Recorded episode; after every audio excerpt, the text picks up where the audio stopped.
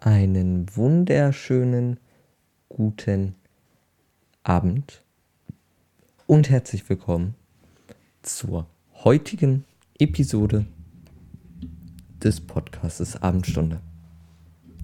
Heute soll es, wie ich finde, um eine sehr spannende Krankheit geben, äh, gehen. Ey, ich schaffe es auch jedes Mal in jeder Folge, mich am Anfang zu versprechen. Und zwar um die Schizophrenie. Ich finde tatsächlich eine sehr, sehr, sehr spannende Krankheit. Ich denke mal, dass ein Großteil die auch kennen wird. Zumindest so mehr oder weniger. Und vielleicht ein kleiner Teil nicht. Und für die möchte ich einmal die Krankheit so ein wenig vorstellen.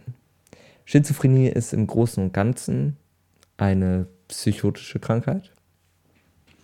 Ähm, sie kann, äh, warte mal, ich habe hier auch irgendwo Zahlen. Ich glaube, ein Prozent hat die Krankheit. Also es ist vergleichsweise, man glaubt es kaum bei einem Prozent, aber doch eine verbreitete Krankheit. Also einer von 100 Menschen hat Schizophrenie. Ähm, Vererbungswahrscheinlichkeiten gibt es tatsächlich auch. Ich gehe jetzt nicht alle durch. Ähm, 10% gibt es, wenn ein Elternteil oder ein Geschwisterteil erkrankt ist. 40%, wenn beide Eltern erkrankt sind. 50%, wenn ein eigiger Zwilling erkrankt ist. Und 3%, wenn ein Angehöriger zweiten Grades erkrankt. Das sind jetzt zusätzliche Vererbungswahrscheinlichkeiten. Also die Krankheit ist theoretisch mehr oder weniger auch vererbbar. Symptome der Schizophrenie sind im Großen und Ganzen. Äh, Sekunde. Hm, ich habe es mir irgendwo geöffnet. So, da. Äh, Aufmerksamkeitsstörung. Also, wenn Betroffene haben in diesem Fall äh, Schwierigkeiten, sich generell zu konzentrieren. Äh, dann gibt es Denkstörungen sehr häufig auch. Also ist der Denkverlauf komplett zusammenhangslos. Man denkt unlogisch und oft nicht nachvollziehbar, ohne erkennbaren Zusammenhang, kann man Gedankengängen äh, abbrechen oder schnell wechseln. Also man denkt wir und war und da und da. Äh, dann wird auch häufig von einer Ich-Störung gesprochen. Eine Ich-Störung ist, wenn der Betroffene nicht in der Lage ist, zwischen der eigenen Person und der Umwelt zu unterscheiden. Also zum Beispiel hat er das Gefühl, dass Gedanken von außen eingegeben, Gedanken von außen eingegeben oder entzogen zu bekommen. Also meinetwegen von, es wird auch oft davon gesprochen, dass man von Gott oder anderen Menschen kontrolliert wird. Das denkt man auch oft. Oder Wahrnehmungs-, Verfolgungswahn, dass man das Gefühl hat, überall steht jemand, man sieht Schatten, man sieht generell Dinge, die nicht existieren. Das nennt man dann Halluzinationen. Also sie hören auch Geräusche und hören auch Stimmen tatsächlich. Dann gibt es häufig noch die Störung der Gefühle und des Antriebs.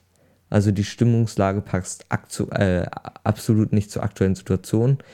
Wenn meinetwegen man im Freizeitpark ist und man hat, weiß ich nicht, anstatt zu lachen, weint man einfach so. Häufig leiden äh, schizophrene Patienten auch unter Depressionen und sind nicht in der Lage, Lust oder Freude zu empfinden.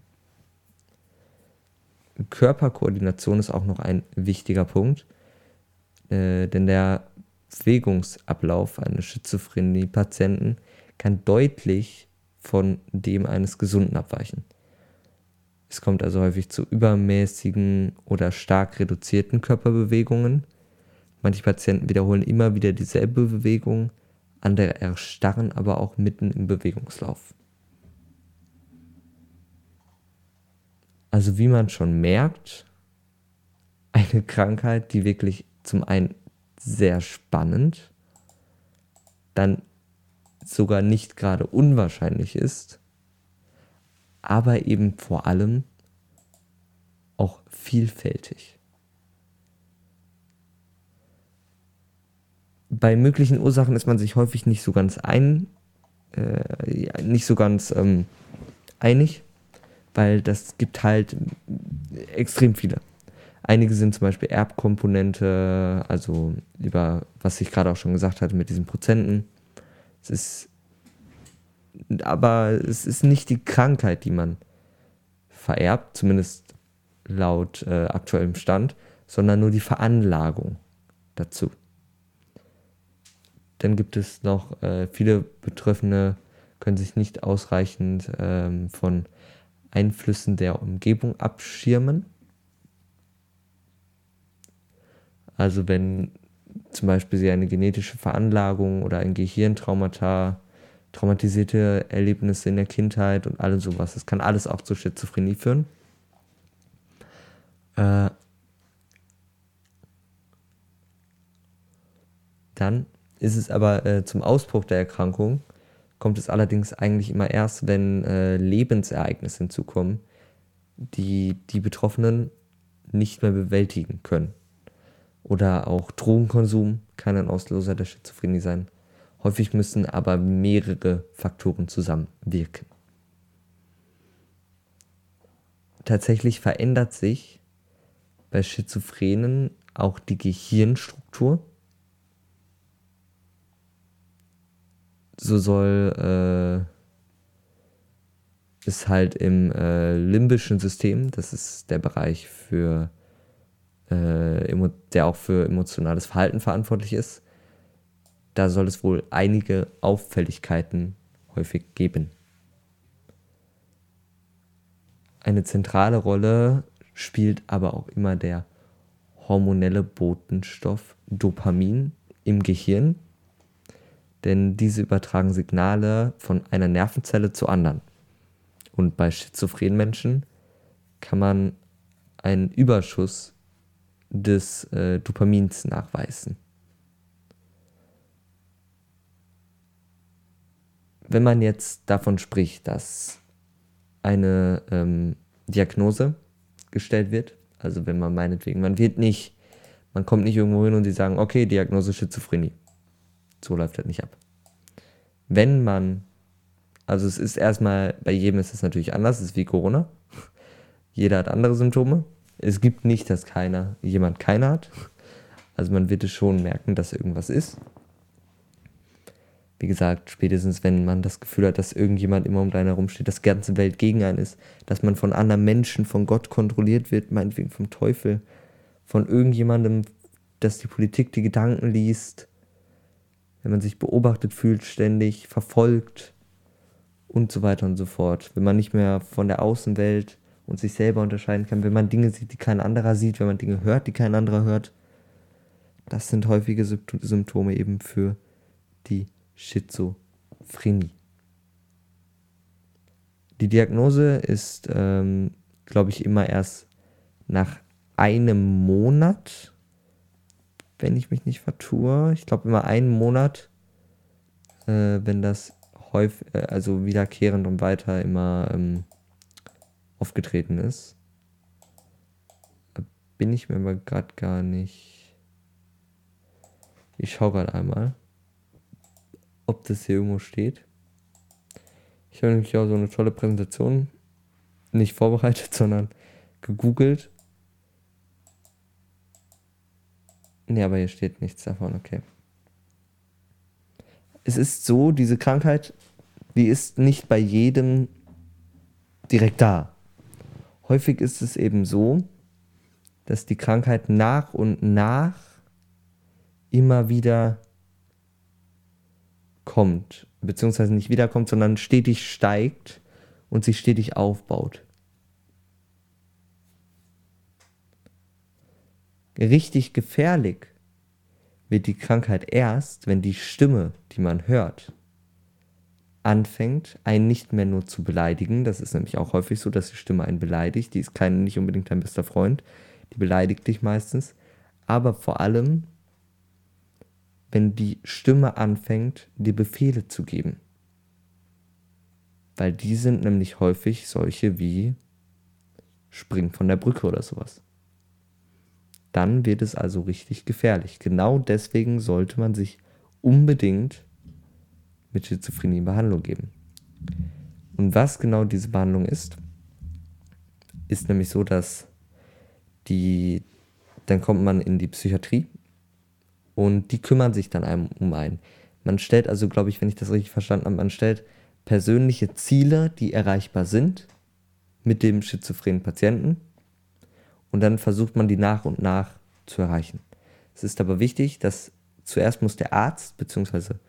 die Betreuer oder wie auch immer eine sehr gute Verbindung zu dem schizophrenen Patienten haben. Denn die fühlen sich ja häufig belästigt von anderen Menschen oder verfolgt. Und das kann dann natürlich schwierig werden, wenn du dich von deinem Arzt belästigt oder verfolgt fühlst.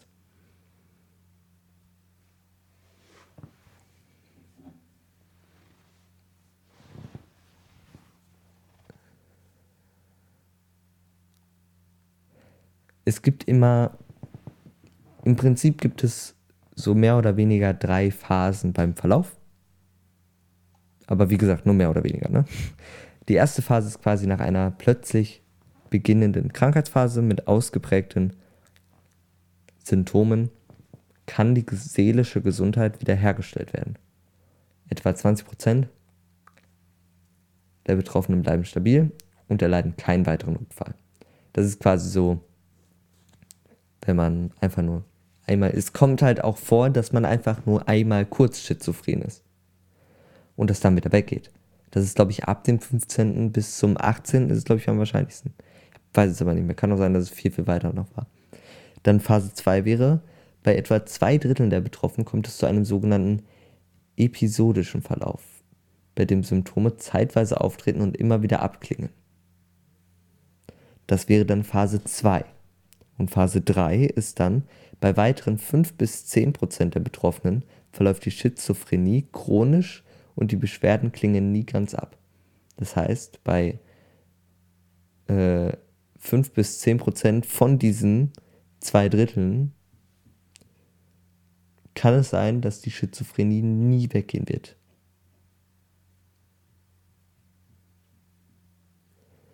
Was aber eben so ist, weswegen Angehörige auch niemals sich irgendwie von denjenigen abwenden sollten. Denn diese Krankheit ist nun mal, wie man sich das wahrscheinlich auch vorstellen kann, nicht nur oder verändert nicht nur das Leben von einem selber, sondern vor allem auch von den Angehörigen. Denn die stehen anfangs vor allem hilflos vor der Diagnose und haben viele Fragen, haben keine Ahnung, was passiert, was ist das überhaupt. Deswegen sollte man früh professionelle Hilfe und Unterstützung suchen äh, zum Beispiel, es hilft auch meistens Selbsthilfegruppen sollte man machen. Oder äh, also für Angehörige psychischer Erkrankter, sowas gibt es. Man sollte vor allem mit dem Betroffenen in Kontakt bleiben, auch wenn der sich zurückzieht. Das passiert nämlich auch oft, dass sich die Menschen oder dass äh, die schizophrenen Menschen sich von allen abschotten. Man sollte aktiv auf den Erkrankten zugehen. Also du solltest Verständnis zeigen, die Unterstützung anbieten, helfen, die Medikamente einzunehmen und, und, und. Zum Arztbesuch begleiten und was weiß ich nicht alles. Dann sollte man eine positive Atmosphäre, ein offener Umgang und viel Verständnis zeigen, denn das wirkt sich tatsächlich auch günstig auf den weiteren Krankheitsverlauf an. Und man sollte im Zweifelsfall nicht zögern, Hilfe zu suchen. Denn das ist nichts, wofür man sich schämen sollte. Dafür kann man schließlich nichts. Und genau deswegen sollte man sich auch vielleicht mal mit der Krankheit beschäftigen. Jetzt nochmal zum Schluss, ganz allgemein. Die Bezeichnung Schizophrenie, die wurde Anfang des 20. Jahrhunderts geprägt.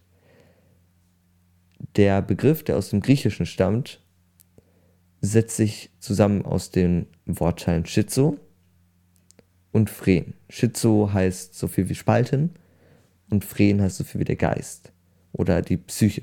Also der, die gespaltene Psyche oder der gespaltene Geist. Da eben man sich quasi spaltet, denn man ist einmal man selber und in der anderen Moment hört man eine Stimme. die einem sagt, geh da und dahin, hau den und den, verletz den und den. Ich habe mal äh, ein Video gesehen von einem Schizophren. Auf YouTube, das war so eine mehr oder weniger Dokumentation, der hat erzählt, dass die Stimme ihm gesagt hat, als er bei seiner Oma war, dass er zu der und der Schublade gehen soll, das Messer nehmen soll und die Eltern töten soll. Sowas sagt einem die Stimme auch. Sie hat ihm auch mehrfach gesagt, er soll von einer Brücke springen oder aus dem Fenster und alles Mögliche. Am Anfang sollen sich Betroffene häufig auch geborgen von der Stimme fühlen, die sie hören. Aber das ändert sich eben schnell, spätestens wenn es mit den Beleidigungen losgeht. Aber man vertraut der Stimme so sehr, dass es viele Menschen das tun, was die Stimme einem sagt. Es passiert nicht so häufig, dass irgendjemand einen umbringt, denn häufig haben die Betroffenen mehr oder weniger noch die Kontrolle darüber.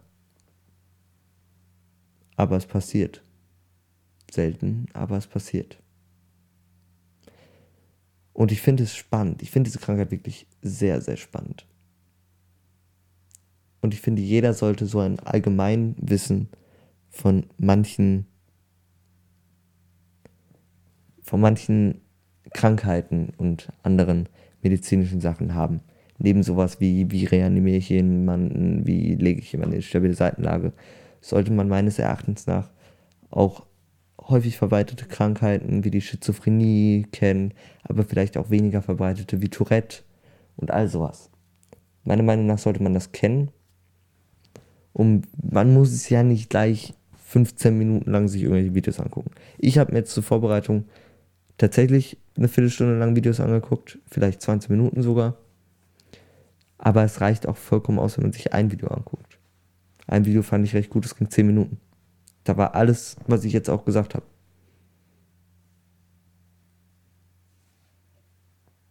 Wie gesagt, ich basiere hier rein auf den Quellen, äh, die ich habe.